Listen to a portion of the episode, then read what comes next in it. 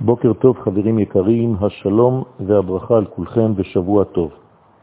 אחרי זוג הפרשיות ויצא וישלח, שעסקו בעיקר ביעקב אבינו עליו השלום, אנחנו כעת מתחילים בפרשת וישב בעיסוק דווקא בבנים.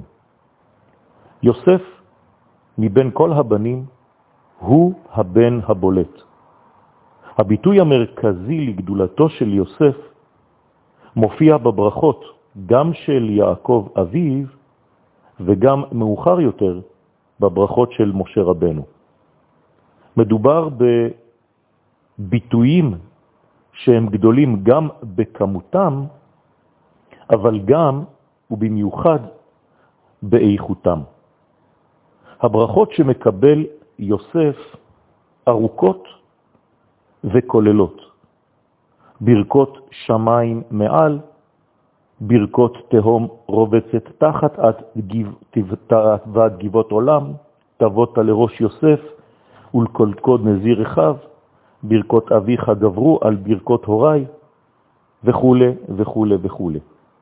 יעקב בעצם מעביר כאן ליוסף יותר ממה שהוא בעצמו קיבל מאבותיו.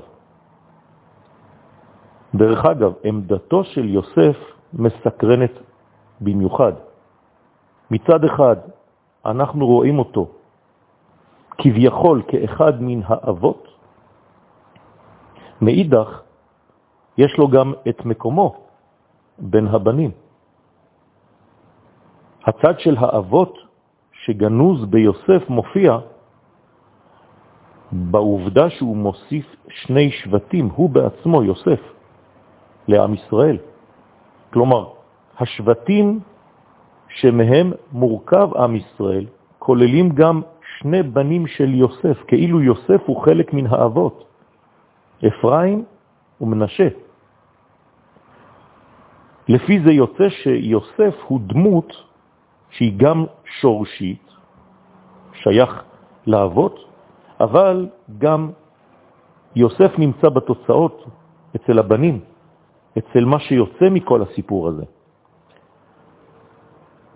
יוסף נמצא בנקודת התפר שבין האבות ובין הבנים. ממש כמו הספירה בתורת הקבלה המיוחסת ליוסף, הלא היא ספירת היסוד. כשמה כן היא, יסודו של כל הבניין.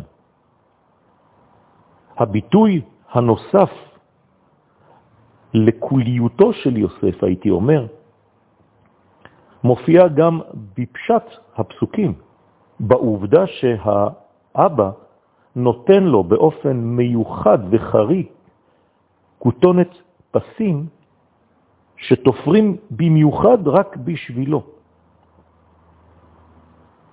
מהי כותונת הפסים הזאת? יש כאן רמז, כמובן, שיוסף מרכז, כולל את כל שאר האחים. יוסף הוא אוסף של כל הגוונים של כולם. אם לכל אח יש פס משלו, גוון משלו, איכותיות משלו, אופי משלו, הרי שיוסף יש לו את כותונת כל הפסים כולם. יוסף כולל את הנפשות של כל האחים.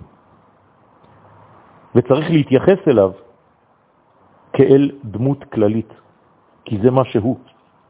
יוסף חש במיוחדות הזאת של עצמו, והוא גם מכיר את תפקידו.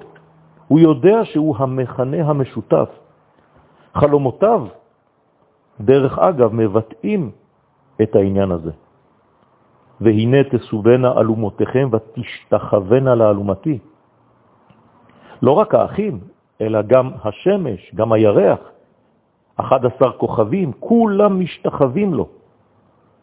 יוסף מרגיש שהוא עומד במרכז המציאות, חלומותיו מבטאים זאת, וגם שיש אצלו עוצמה כלכלית, מנהיגות, ולבסוף באמת חלומותיו אכן עתידים להתגשם.